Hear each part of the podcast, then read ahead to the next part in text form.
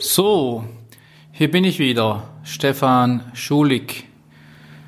Der letzte Podcast endete mit der Aussage, der Anspruch an Menschlichkeit bei der Mitarbeiterführung ist so selbstverständlich wie unerreichbar.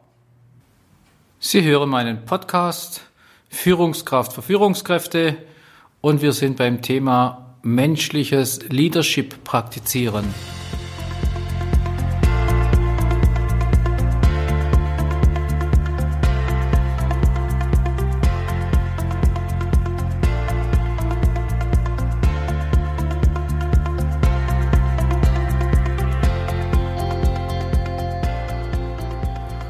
Heute speziell menschliches Leadership praktizieren, bezogen auf die Dimension, Distanz und Nähe, die richtige Dosis dessen.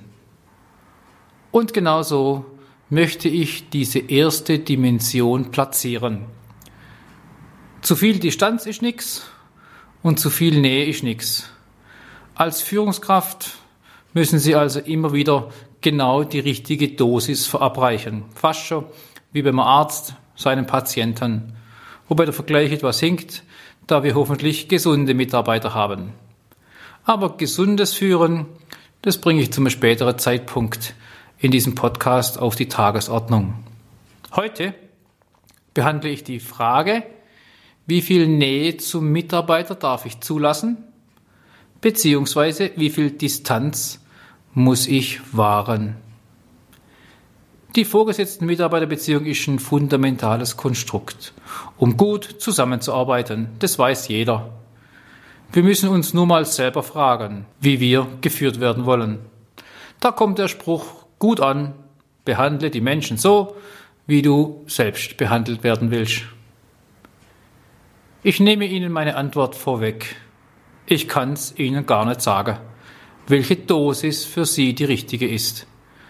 Es gibt kein Patentrezept für dieses doch komplexe Verhältnis.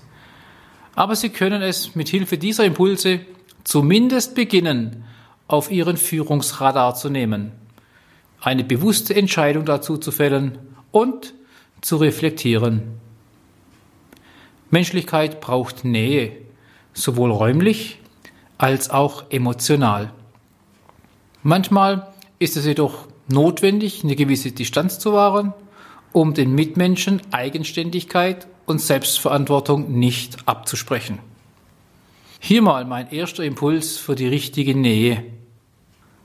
Machen Sie mit mir mal folgendes Gedankenspiel, folgende Aufgabe an Sie.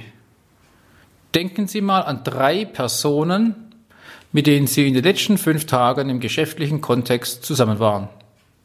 Sie waren in einer Besprechung, im Einzelgespräch, in einer Projektsitzung, im Mitarbeitergespräch. Es sollten Personen sein, bei denen Sie nicht nur im Vorbeigehen so einfach mal kurz Grüß Gott gesagt haben. Drei Namen.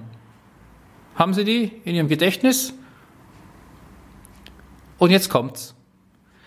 Diese gedankliche Namensliste haben Sie im Kopf.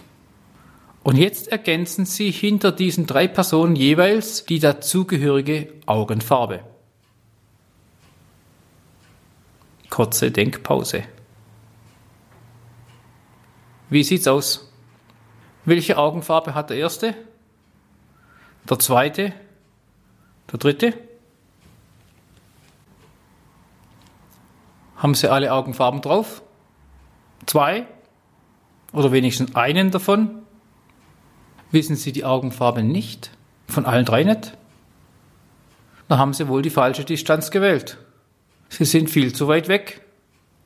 Und das meine ich ernst. Wenn Sie mit Mitarbeitern, Kollegen und Chefs zu tun haben, sollten Sie in die Augen schauen. Sie sehen so viel darin. Die Augen sind das Tor zur Seele, zum Innenleben eines Menschen. Schnell erkennt das geschulte Auge, ob ein Ja, Herr Schulig, das mache ich, aus Überzeugung kommt, Verhalten aufgenommen oder sogar innerlich abgelehnt wird. Zugegeben, ich weiß die Augenfarbe auch nicht immer. Und Sie verstehen, was ich damit sagen will. Es geht gar nicht um die Augenfarbe. Es geht um den Menschen, seine Werte, seine Haltung, seine Reaktion. Bei so mancher kniffligen E-Mail, die geschrieben wird und den Empfänger erreicht hat, haben wir keine Ahnung, wie der Mitarbeiter darauf reagiert. Manchmal würden wir uns wundern, wenn wir beim Lesen dessen in seine Augen sehen könnten.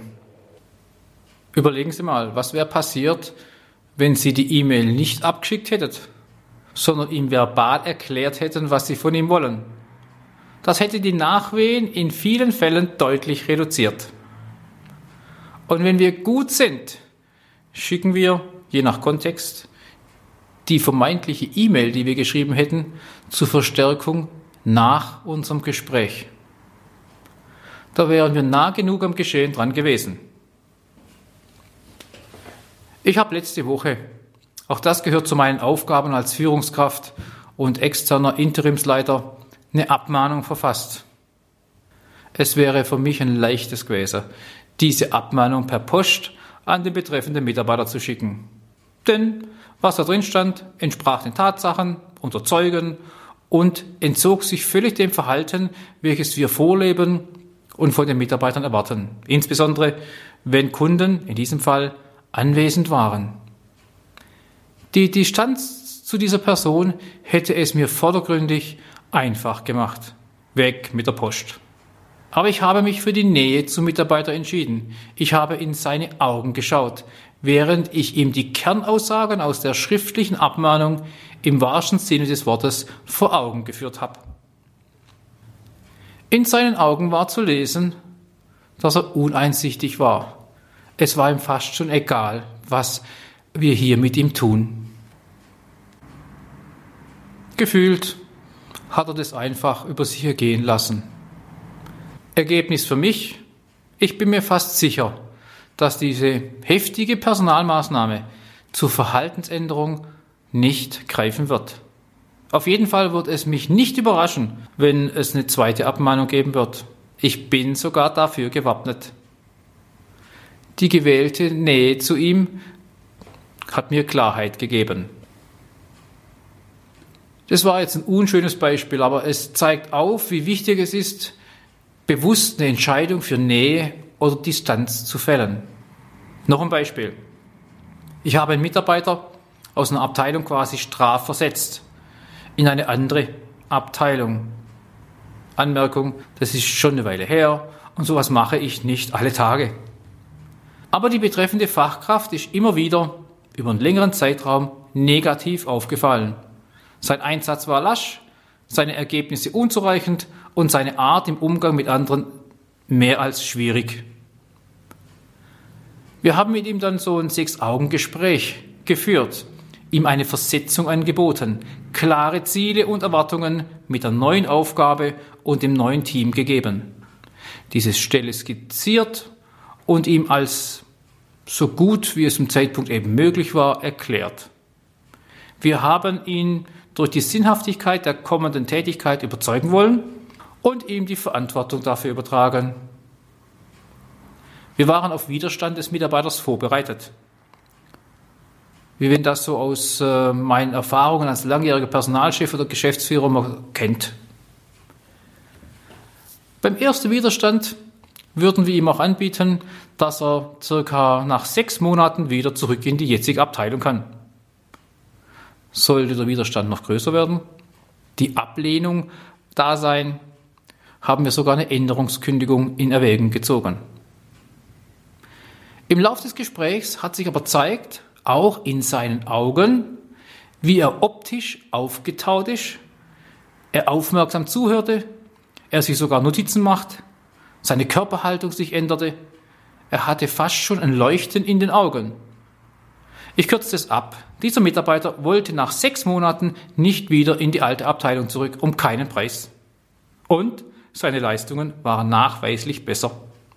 Wir haben es seinen Augen und dem Drumherum angesehen, dass er mitzieht. Was haben wir gemacht? Wir haben ihm Sicherheit gegeben für den neuen Job, wir haben ihm Vertrauen zugesichert und ihm Verantwortung übertragen. Das empfand er als menschliche Geste und er hat uns, wie wir ihn, nicht enttäuscht.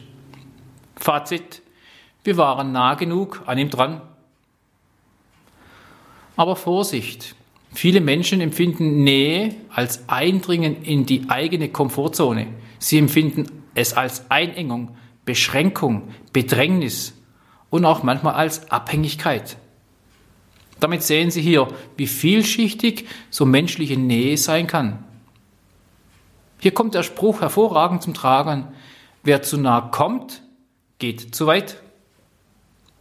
Umgekehrt, lassen Sie Ihre Mitarbeiter die berühmte lange Leine. Je nach Typ wird Ihnen das als Desinteresse ausgelegt. Man attestiert Ihnen mangelnde Kommunikation, Ihnen würde Einfühlungsvermögen oder auch Engagement fehlen. Für die weitere Entwicklung der Beziehung braucht es menschliche Nähe zwischen den Personen. Jeder Mensch hat allerdings ein anderes Verständnis davon, wie weit er oder sie sich auf eine Beziehung einlassen möchte oder einlassen kann. Die Schwierigkeit besteht letztendlich darin, eine professionelle Distanz zu bewahren. Das fängt schon auch beim Du oder Sie an. Das sagt ja auch etwas über die Beziehung aus. Ist es Du, was wir anbieten, für mich ein Zeichen von Vertrautheit, Offenheit und besonderer Beziehung, so ist das für dich, für Sie eine Abkehr von professioneller Distanz. Ist das Du für ein Team obligatorisch, so zum ersten Arbeitstag, normal? Und ist es ein gewünschter, sanfter Zwang, kein Spielverderber zu sein und gleich, äh, wenn man es nicht annehmen würde, dass Du zum Außenseiter zu werden? Auch da gibt es Spiele viel Arten. Ist das Du Arschloch wirklich leichter als Sie? Ah, ich weiß es nicht sicher. Auf jeden Fall nicht für alle. Auch habe ich schon selbst erlebt, dass die Umkehrung von du auf sie, von verbaler Nähe auf verbale Distanz, auch sehr segensreich sein kann. Ich erinnere mich noch sehr gut daran, unser Verhältnis wurde trotzdem oder auch deswegen beziehungsintensiver. In der Rolle als Führungskraft bedeutet Nähe auch, dass man erreichbar ist, zuhören kann, auch an Gefühlen anderer teilnimmt, Anteil nimmt. Man ermutigt und ist präsent. Die Mitarbeiter gehen gerne und ohne Angst auf uns als Führungskräfte zu. Und wenn Fehler passieren, dann haben sie gewisse Sicherheit, mit der Führungskraft gut darüber zu reden. Distanz in der Rolle als Führungskraft bedeutet auch mal klar Nein zu sagen, wenn etwas nicht gewollt ist. Die Führungskraft fordert, ist gerecht, handelt nicht nach Sympathie, setzt klare Grenzen und spricht auch Minderleistungen schnell und deutlich an. Also, zum Schluss. Reflektieren Sie Ihr eigenes Nähe-Distanz-Verhältnis. Dazu fragen Sie sich, wie viel Nähe ich zulassen möchte. Wie viel Distanz braucht's bei mir, um von meinen Mitarbeitern als Führungskraft respektiert zu werden? Will ich Kumpel sein? Einer von denen? Will ich ihr Chef sein? Ihr disziplinarischer Vorgesetzte? Oder man könnte es auf eine Ebene heben. Will ich als Leader, also menschlich auch, oder als Experte, fachlich, oder als Manager, methodisch, oder als Menschenentwickler, persönlich wahrgenommen werden? Oder alles, oder von allem etwas. Wir können uns also keine feste Position zwischen den beiden Polen Nähe und Distanz entscheiden, da das richtige Maß an Nähe, Schrägstrich Distanz, immer von der Situation abhängt, von mir abhängt und von dem Gegenüber. Und wenn Sie wissen wollen, wie die verschiedenen Menschentypen dort behandelt werden wollen, wie wir sie einschätzen, wie wir sie abholen können, dann empfehle ich Ihnen unser Seminar Führungskraft für Führungskräfte. Da können Sie gerne live mit dabei sein. Drei Module über drei Monate verteilt. Da geht es um Selbstführung, über Mitarbeiterführung bis hin zu Führungsgrundsätzen, Führungsstilen, Verhaltensstilen und Konfliktstilen. Schauen Sie auf schulig-management.de vorbei und melden Sie sich zum nächsten Seminar gleich an. Ich freue mich auf Sie. Es grüßt Sie Stefan Schulig mit einem Schlusszitat von Ernst Förstl.